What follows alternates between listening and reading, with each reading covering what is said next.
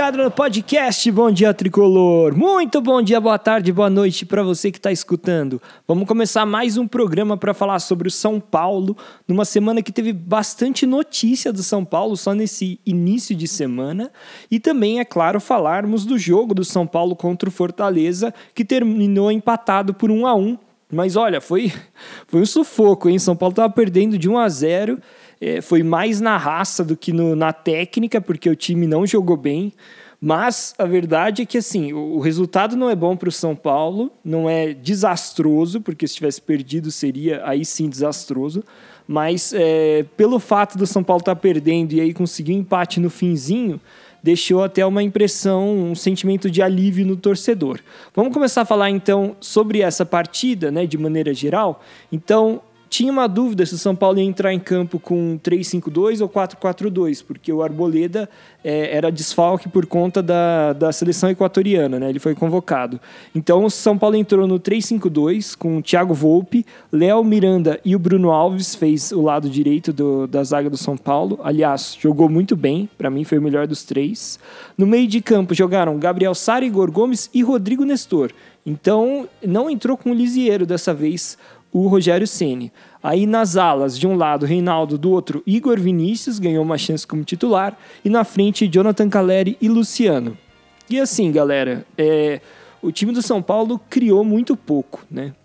Foi tentando, brigou bastante o jogo todo, é, mostrou vontade, principalmente depois de ter tomado o gol do Fortaleza, quando mostrou ali que, é, que tinha é, que teve, teve forças para reagir, para conseguir o resultado, e o São Paulo chegou a fazer um a um e o juiz anulou o gol aos 42 do segundo tempo, depois que todo mundo tinha dado o gol como válido, né, marcaram impedimento no começo da jogada, mas aqueles impedimentos bem milimétricos, bem discutíveis. Então eu acho que assim, pelo menos pela parte da entrega, o São Paulo mostrou algo a mais, porque é difícil, né, o time conseguir é, se motivar, né? Ainda mais assim, aos 42 segundos tempo você consegue empatar e o juiz anula, né? E conseguir fazer mais um gol. Então, e quem tirou esse coelho da cartola dessa vez foi o Benítez. Não dá para reclamar porque o cara cobrou uma falta no ângulo, né? O São Paulo com dificuldades para criar jogadas de ataque na jogada parada, na bola parada, ele conseguiu fazer o gol do São Paulo que garantiu um pontinho. É, então, assim, vamos falar de maneira geral como foi o time do São Paulo muita dificuldade para a criação de jogadas. Tá certo que assim, o time do Fortaleza marca muito bem, e, nitidamente, assim, o time do São Paulo é, tocava a bola devagar e o time do Fortaleza, por, por, ter jogadores muito rápidos, muito físicos, toda vez que um jogador de São Paulo estava com a bola dominada, já vinham uns dois, três para cima para tentar tirar a posse de bola e isso atrapalhava muito o jogo do São Paulo, né? São Paulo não conseguia rodar a bola com qualidade e foi uma é, teve muita dificuldade para atacar. E na defesa foi se segurando, mas é, ainda no comecinho do segundo tempo já tinha tido uma chance clara do Fortaleza, que o o jogador acabou chutando para fora, mas assim, uma jogada que tinham três jogadores do Fortaleza livres dentro da área do São Paulo. O cara dominou e chutou para fora. E aí depois acabou, acabaram fazendo gol numa jogada que começou pela lateral esquerda de ataque do time do, do Ceará, né, do, do time do estado do Ceará, o Fortaleza, e em cima do Marquinhos, porque é o seguinte, né? A lateral direita, um problema, um problemaço para o São Paulo. Nesse jogo, mais uma vez, ficou claro para mim que o Igor Vinícius não dá. O cara foi muito mal. Ele teve a chance como titular, né? O Rogério Ceni deu a confiança para ele. Orejuela dessa vez não foi utilizado e aí o Rogério optou pelo Marquinhos. Só que o Marquinhos é canhoto, né? Ele é um jogador físico, tal, mas é canhoto, é atacante. Eu acho até que ele brigou, tentou, mas não é a dele, né? Ele é ponta, ele é atacante, não é lateral e ainda é canhoto para jogar como lateral direito, né? Ele sofreu bastante ali por conta de ter o, o, pé cruzado, né? O pé errado, vamos dizer assim. E aí a jogada acabou saindo dali. Mas é um problema grande essa lateral direita para o São Paulo, né? Eu, eu acho que assim, nesse momento, pelo incrível que pareça, o Orejuela é, tem que ser ou Orejuela ou Igor Vinícius, ou Igor Gomes, aliás. Porque assim, o Igor Gomes jogou improvisado ali com o Crespo e não foi mal. Para mim, pode ser uma solução para o time do São Paulo. E, ou então tenta o Orejuela. Ele não é brilhante, mas ele é bem melhor do que o, o, o, nosso queridíssimo Igor Vinícius e também, ele pelo menos ele tem o pé direito bom. Então ele pode jogar é, menos torto do que o Marquinhos ou o Shailon ali. Até acho que o Shailon foi melhor do que o Marquinhos quando ele atuou é, por aquele lado no outro jogo contra o Bahia. Bom, mas então, assim, deficiência do São Paulo, muitos erros de passe, pouca criação de jogadas, principalmente esse lado direito era o problema. Era o problema no ataque e acabou sendo na defesa porque culminou é, no gol. É, também, claro, assim, o cruzamento acho que dava para o Léo ter cortado. Eu falo que o Léo tinha vem jogado muito bem, mas nesse jogo achei que ele falhou. Aliás, dos jogadores de trás do São Paulo, o que jogou melhor, na minha opinião, foi o Bruno Alves, que é o reservão dos três. O Miranda errou várias bolas assim que ele tentava dar aquela dominada em câmera lenta dele, driblar o jogador, e o jogador quase tomava a bola dele, sabe? Um pouco de excesso de confiança do Miranda, não foi bem. Bruno Alves foi bem, o Volpe não teve muitos. É, ele não foi tão exigido no, no jogo, o gol ele não teve culpa, porque foi um chute muito de perto. Mas na saída de bola ele também saiu mal, teve algumas entregadas ali bem perigosas. Tiveram uns lances meio Fernando Diniz nesse jogo do São Paulo, sabe? De tentar sair jogando, não conseguir e ser aquele desespero. Né? Então, uma coisa aí que, cara, o torcedor de São Paulo não aguentava aquela saída de bola com o Diniz, espero que não volte com o Ceni. No meio de campo, Rodrigo Nestor brigou bastante, ele tentou, é, o Igor Gomes, eu achei que estava muito perdido, ele, ele não, não conseguiu se encontrar no jogo. Teve um lance muito bom dele que ele colocou, é, que ele fez um passe muito bom para o Caleri. O Caleri não conseguiu dominar direito para chutar, mas ele ia sair cara a cara com o goleiro do Fortaleza. Mas no geral, o Igor Gomes achei meio perdidão. E assim, o Igor foi bem quando ele jogou, o Gomes, né? Foi bem quando ele jogou de lateral direito. Por isso que eu achei que o Igor Vinícius, como estava jogando muito mal, é, podia, sei lá, ter entrado o Gabriel Neves, que entrou depois, e jogado o Igor Gomes para lateral direita, para não precisar também o Marquinhos ficar jogando como canhoto ali. O Gabriel Sara jogou, correu o jogo inteiro, tentou, no final do jogo estava cansado, começou a errar uns passes, mas é, pelo menos taticamente ele ajuda bastante, desarma, ajuda. É, quando ele, ele, ele sobe para tentar um ataque e o São Paulo é desarmado, ele volta rápido, ele fez bem isso no jogo. E o Reinaldo, por, assim, ele não sofreu tanto na marcação e ele foi bem no jogo porque era um dos únicos que conseguia começar uma jogada, né? Na, na falta de, de jogo coletivo do São Paulo, o Reinaldo ainda é um dos lampejos de individualidade, porque ele consegue dar um drible e um cruzamento perigoso, né? Então é um cara que, de fato, quando o time está mal, assim, na parte ofensiva, precisa de um gol, ele tira coelho da cartola. E na frente jogaram Caleri e Luciano, os dois bem mal. O Caleri brigou bastante e tal. O Luciano perdeu muitas bolas, achei que errou passes. Os dois mal, os dois ruins, assim. É claro que também não, não chegou a bola direito para o Caleri, então não dá para gente colocar tanto na culpa dele. E aí uma coisa que chama atenção também é, é o número de cartões amarelos, porque o juiz desse jogo, o juizinho fraco, viu? Puxa vida, esse juiz, ele, ele dá para perceber que ele não consegue ter o controle do jogo. E aí ele começa a dar cartão para todo mundo. Tanto que assim, São Paulo levou seis cartões amarelos no jogo e o Fortaleza três. Isso porque o jogo nem foi violento, sabe? Não precisava. É, se tivesse dois cartões para um lado, um para o outro, teria mais do que de bom tamanho.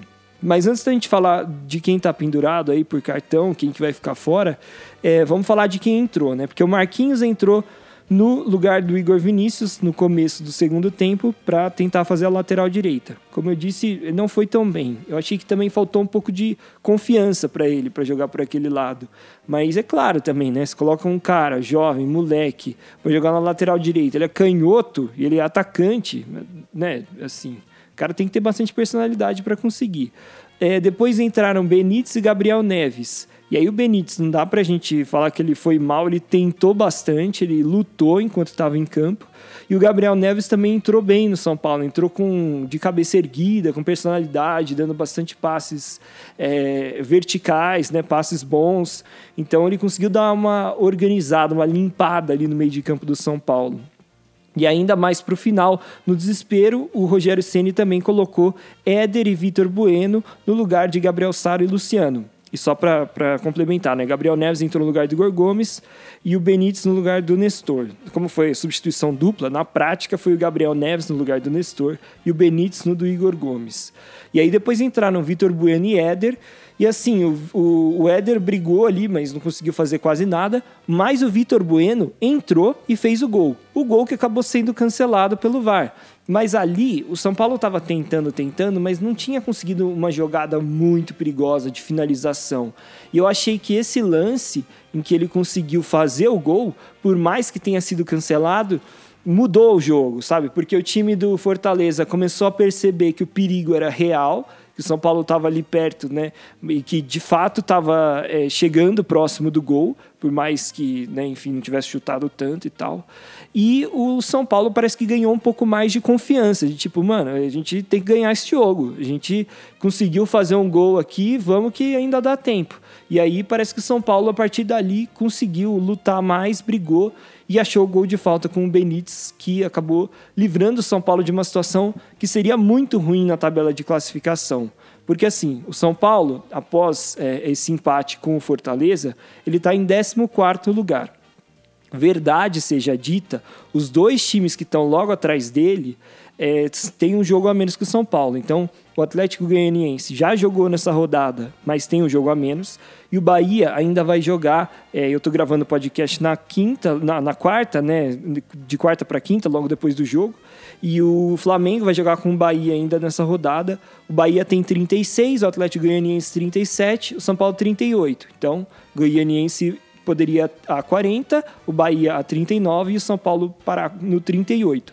Isso significa que virtualmente, nesse momento, o São Paulo está é o, é o primeiro fora da zona de rebaixamento. Se esses dois times vencerem os jogos atrasados, né, Bahia e Atlético Goianiense, os jogos a menos em relação ao São Paulo, o tricolor passa a ser o 16, primeiro fora da zona de rebaixamento.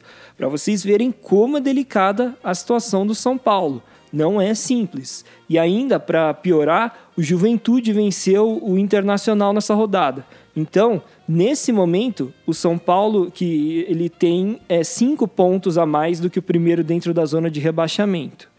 E assim, é, é, cinco pontos é uma vantagem ok, mas não é uma vantagem gigante. São Paulo precisa parar de tropeçar, precisa vencer mais um jogo desesperadamente para continuar é, longe, da, pelo menos em pontuação, da zona de rebaixamento.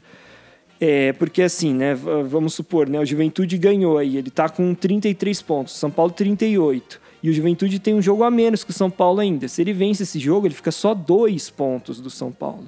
Então o tricolor está numa situação bem delicada. Esquece esse negócio de G9 aí, de Libertadores, é só olhar para baixo e rezar para o São Paulo não ser rebaixado esse ano, porque o negócio está feio. Mas mesmo assim, se o São Paulo tivesse perdido esse jogo, ele teria ficado com 37 pontos.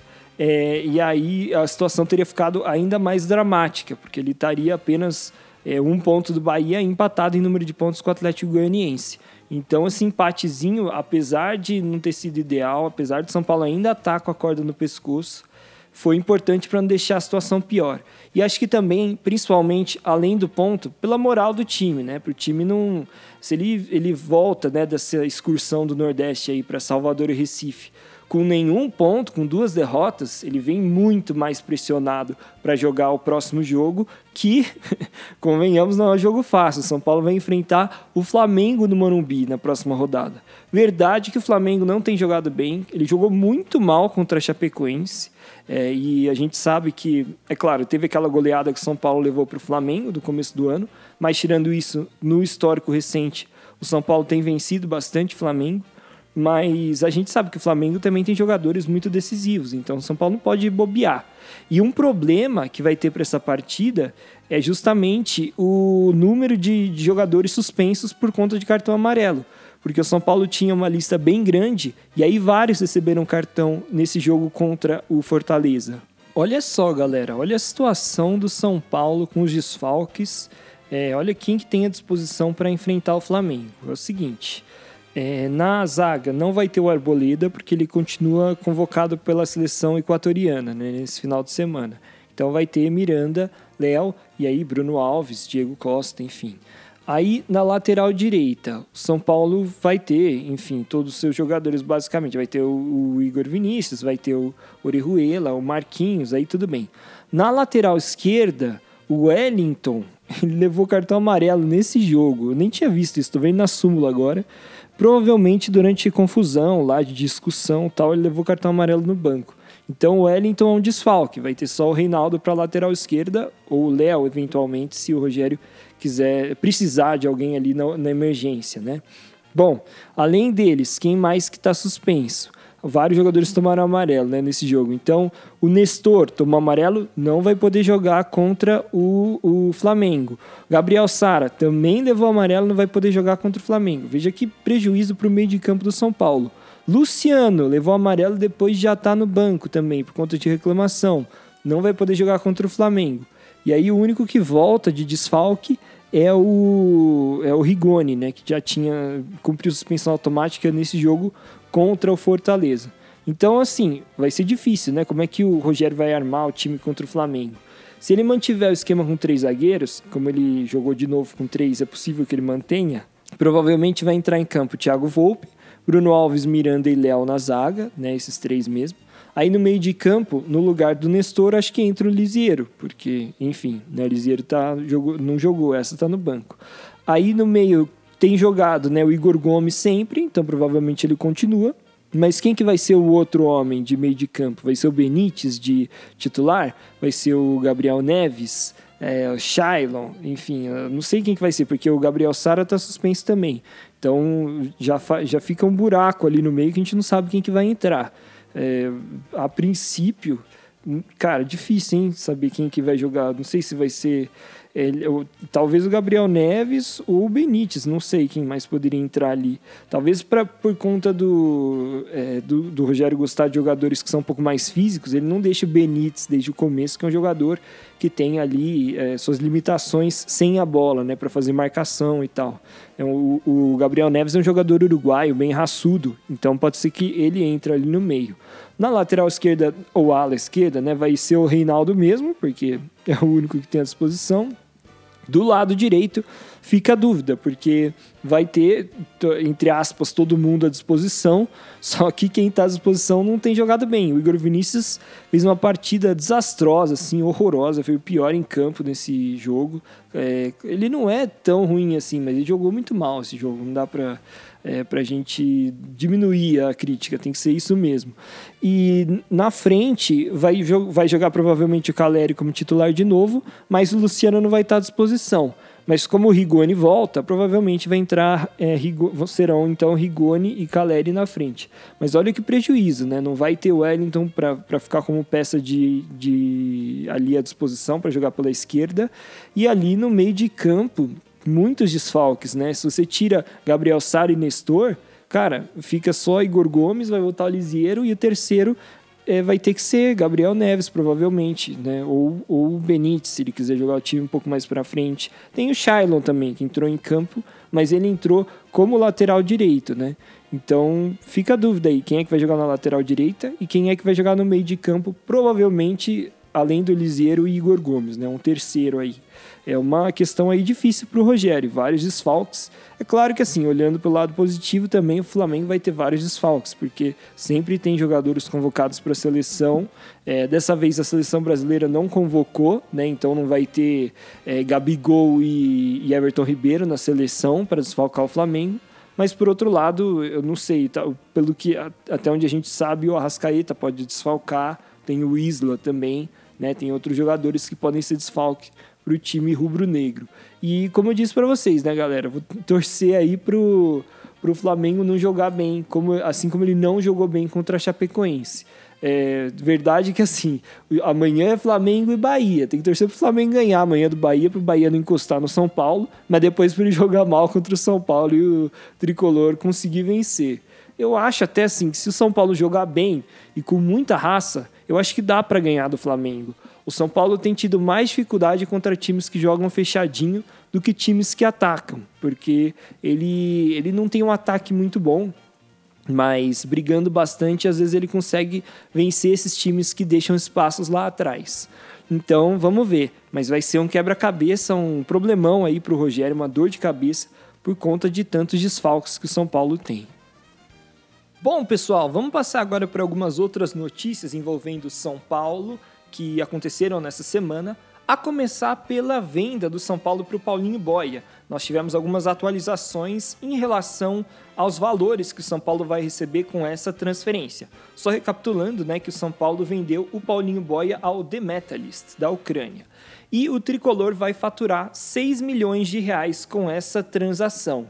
Na verdade, o valor inteiro da transação é um pouco maior, só que daí tem os pagamentos, claro, ao agente e tal. Então, o valor que fica de fato com São Paulo é de 1 milhão de euros, que dá 6,4 milhões de reais pela cotação atual. Lembrando, né, galera, que o Paulinho Boia pertence ao São Paulo, pertencia, né, antes da venda. Ele foi emprestado ao Juventude durante essa temporada, se destacou lá e por isso agora é, conseguiu essa proposta para ir jogar lá na Europa, na Ucrânia. E uma coisa que vale a pena destacar é que nessa venda do São Paulo, o tricolor vai permanecer com 25% dos direitos econômicos do Boia. Então, eventualmente, se o The Metalist vender o Paulinho Boia para outro clube, é 25% do valor vem para o São Paulo. Caso esse clube, é claro, compre também é, a parcela de, de preço que, que cabe ao São Paulo, que o São Paulo tem direito, né, esses 25%. Outra informação que repercutiu bastante foram algumas declarações do presidente Júlio Casares durante essa semana. É, ele deu algumas declarações importantes sobre jogadores que saem e ficam no São Paulo. Então, por exemplo, Arboleda e Benítez têm contratos que terminam agora no final do ano. E aí perguntaram: e aí, como é que tá a situação deles? O Júlio Casares falou o seguinte sobre o Arboleda: Arboleda é um grande jogador, queremos a permanência e já fizemos algumas reuniões. Então, deixando a entender que o São Paulo está se movimentando para renovar com o equatoriano. E vale lembrar, né, galera, o Arboleda é um jogador do São Paulo que veio muito barato na época que ele chegou ao tricolor. Então, o salário dele é compatível com aqueles atletas da base que acabaram de subir. Então, ele de fato, por um jogador tão importante dentro do elenco e há tanto tempo no São Paulo, é, ele já merecia ter um acréscimo de salário. E as negociações, pelo que a gente sabe, estão aí é, sendo, se arrastando porque justamente o Arboleda quer um aumento. O São Paulo também entende que o Arboleda merece um aumento, mas é claro que no, na hora de negociar o valor mesmo, é, existe contradição. Né? O atleta sempre vai pedir mais do que o clube pode pagar. É, também perguntaram para o Casares sobre o Benítez, que tem o Benítez está emprestado ao São Paulo, né? O contrato dele também só vai até o final deste ano de 2021 e aí o São Paulo teria que pagar um valor bem alto para ficar com o Benítez de maneira definitiva. Mais especificamente, 3,2 milhões de dólares, que foi o acordo feito na época para o São Paulo ter o Benítez de maneira definitiva, pagando esse valor ao Independente, que atualmente é o dono dos, dos direitos econômicos do atleta. Só que 3,2 milhões de dólares hoje são mais de 17 milhões de reais. Então é um valor bem alto né, para um jogador que se machuca bastante.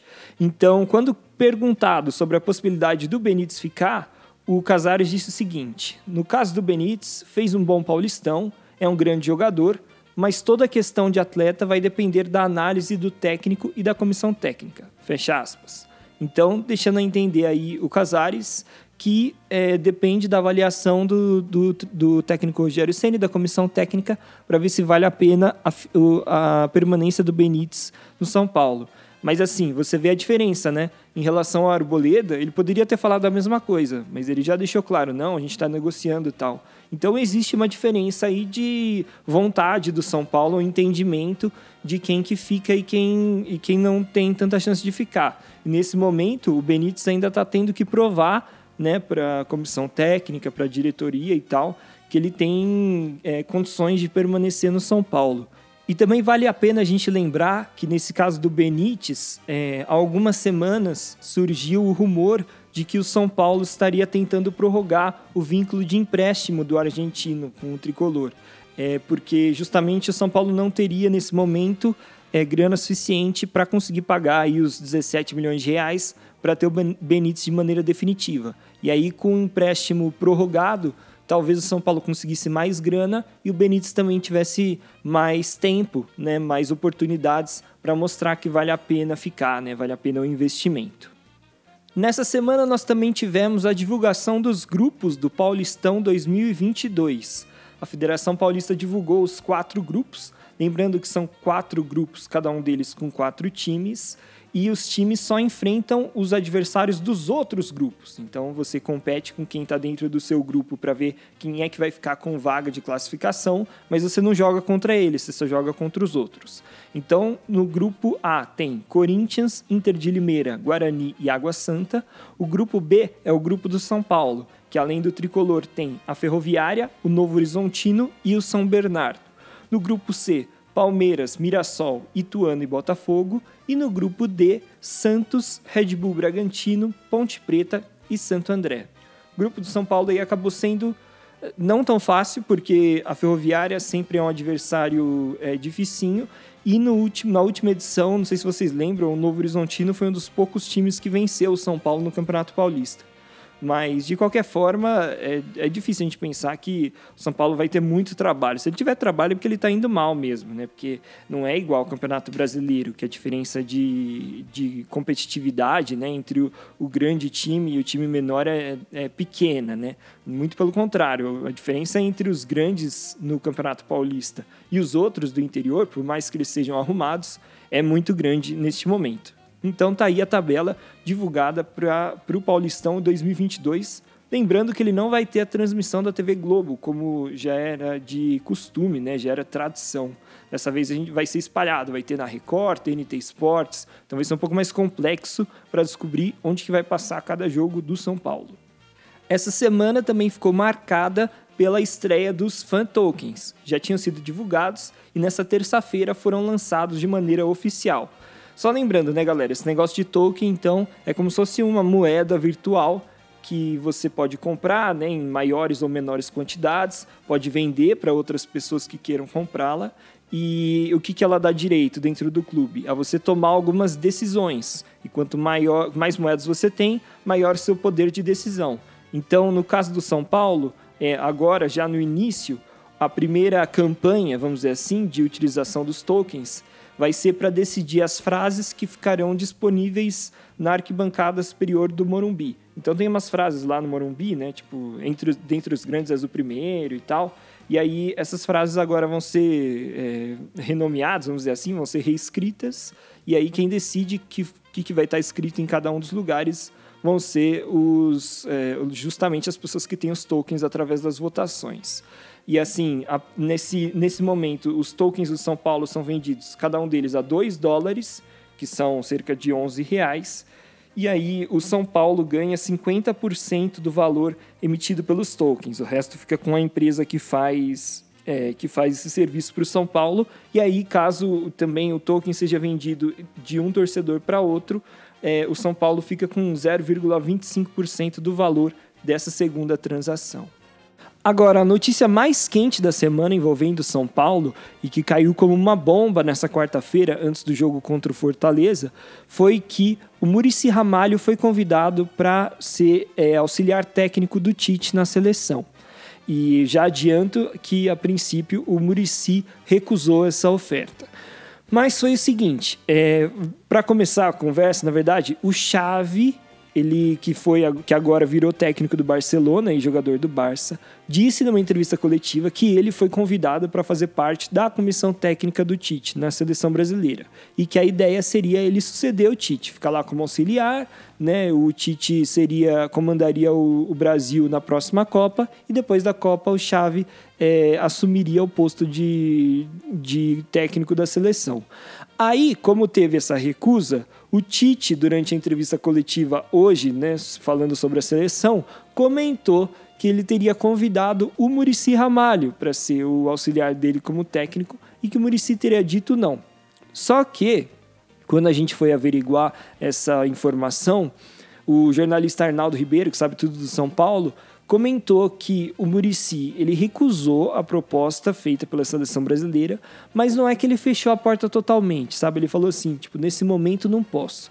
Então deixou entender que eventualmente no futuro ele pode aceitar esse convite. E assim, considerando que o Murici ele se importa muito com o São Paulo e o São Paulo não vive uma fase boa, talvez tenha pesado na decisão dele o fato de que o São Paulo está mal agora, ele não quer abandonar o time do São Paulo nessa situação. Então, mas assim, considerando que talvez no final do ano, vamos dizer, que o São Paulo consiga se livrar do rebaixamento, né?